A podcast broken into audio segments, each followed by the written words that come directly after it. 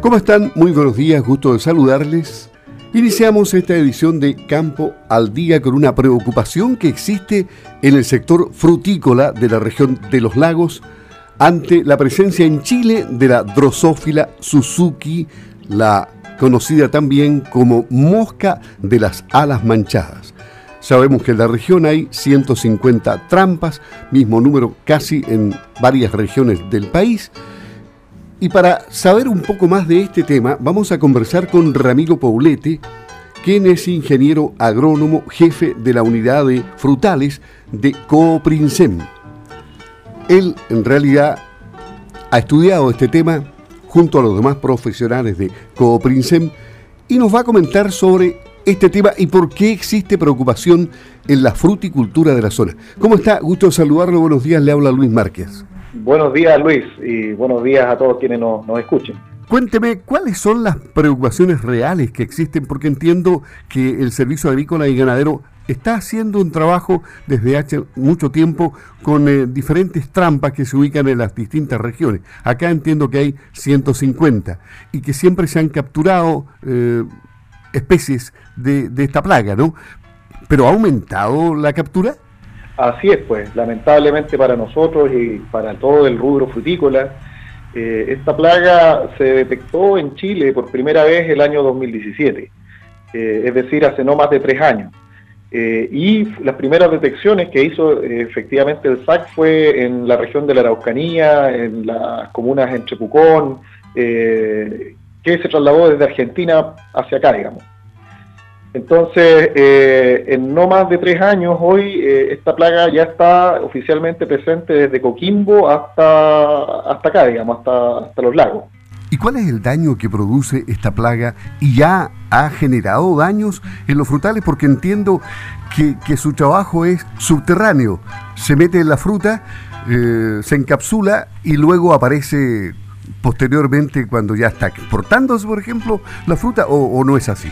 Exactamente, pues bueno, el, gran problema que tenemos con, una plaga de este tipo es que tenemos que entender que esta es una mosquita bastante pequeña, estamos hablando de un par de milímetros de tamaño en, lo que es un insecto adulto, ¿cierto? Eh, y en cierto momento, que por lo general es desde el estado de pinta, nosotros llamamos pinta cuando la fruta comienza a virar de color, ¿cierto? De fruta verde ya a tomar un color más pintón, eh, lo que hace la hembra es que deposita un huevo y lo inserta dentro de la fruta. Eh, y ese huevo, con el tiempo, se transforma en una larva, ¿ya? Entonces, ese es el gran problema, porque cada fruto que es, por así decirlo, cierto, pinchado por esta, eh, por esta mosca, es un fruto que no va a ser comercializable. Entonces, nosotros no tenemos, en cierto modo, cómo saber mientras no tengamos un buen monitoreo qué es lo que está pasando. Usted en cierta medida piensan de que el Estado, en este caso el Servicio Agrícola y Ganadero, debería implementar otras medidas, consideran de que son blandas estas, de que eh, presenta eh, algunos frentes débiles. Sí, lo que nosotros tenemos que tener claro, digamos, es que esta plaga está presente en el mundo, de hecho es una plaga de origen asiático y hoy día con el mundo globalizado en el que estamos viviendo, demuestra un botón, ¿cierto?, lo que está pasando con el famoso coronavirus a nivel del, ser humano, eh, todo eh, se comparte en tiempo récord, muy rápido. Entonces, esta mosca pasó muy rápido, ¿cierto?, de Asia a Europa, de Europa a Hawái, de Hawái a, California en Estados Unidos, eh, al año 2010, y rápidamente pasó a Argentina, Uruguay, y lamentablemente eh, que llegara a donde nosotros era cosa solamente de tiempo. Eh, pero no es una plaga cuarentenaria, por tanto que está en todas partes en el mundo. Sin embargo, produce un daño económico eh, relevante. Entonces, hoy lo que nosotros como rubro necesitamos es un apoyo tanto público de gobierno como de los privados. No, no, no seremos capaces de eh, ver este tema nosotros solos, digamos, como, como, inversionistas o como, como empresas privadas. Eh, ¿Qué apoyo en específico? Bueno, necesitamos que rápidamente se generen los estudios para ver cuál es el comportamiento de esta plaga en nuestro país y sobre todo en nuestra zona sur. Eh, se le llaman ciclos, tú lo mencionaste en un principio, esta especie tiene un ciclo que pasa por cuatro etapas, una es el estado adulto, que es la mosquita en sí, pero también está el estado de huevo, de larva y de pupa. Eh, cada uno de esos estados tienen un cierto periodo de días y cada ciclo es eh, lo que yo te acabo de mencionar, un ciclo completo. Entonces las preguntas que nos hacemos, ¿cuándo comienza a hacer el daño acá en la zona sur? ¿Cuántos ciclos tiene por temporada? Eh, ¿Cuándo tengo que yo hacer mis manejos tanto culturales como, como de control químico?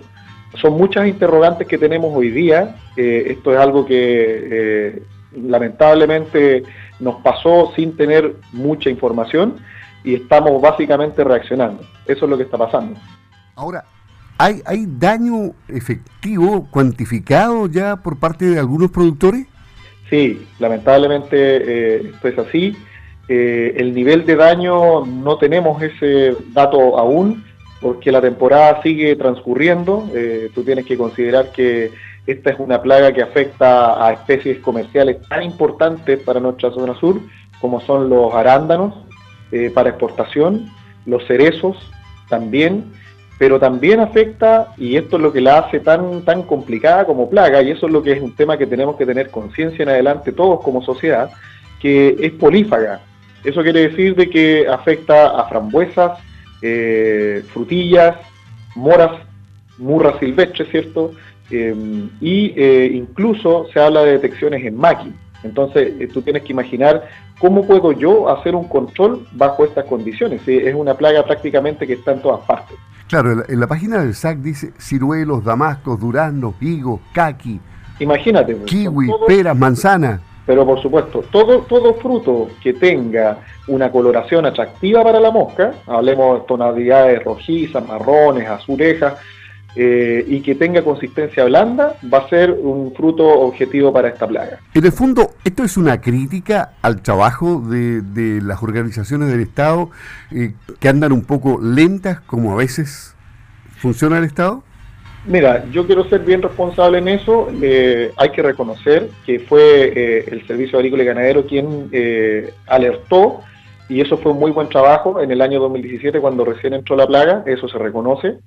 Eh, sin embargo, hoy eh, yo quiero hacer una invitación a que los organismos de gobierno eh, se acerquen hacia la cadena productiva porque es una industria que genera trabajo, es una industria que genera una cadena de valor, ya vemos muchos que estamos dentro de esta cadena de valor, la zona sur tiene un tremendo potencial frutícola y así se ha reflejado, ustedes pueden ser testigos cómo se forman plantas de proceso y la verdad es que todos nos vemos beneficiados en esto el rol mío de inserto dentro de esta cadena y de Copincent también, en la venta de insumos, en la asesoría, en los servicios.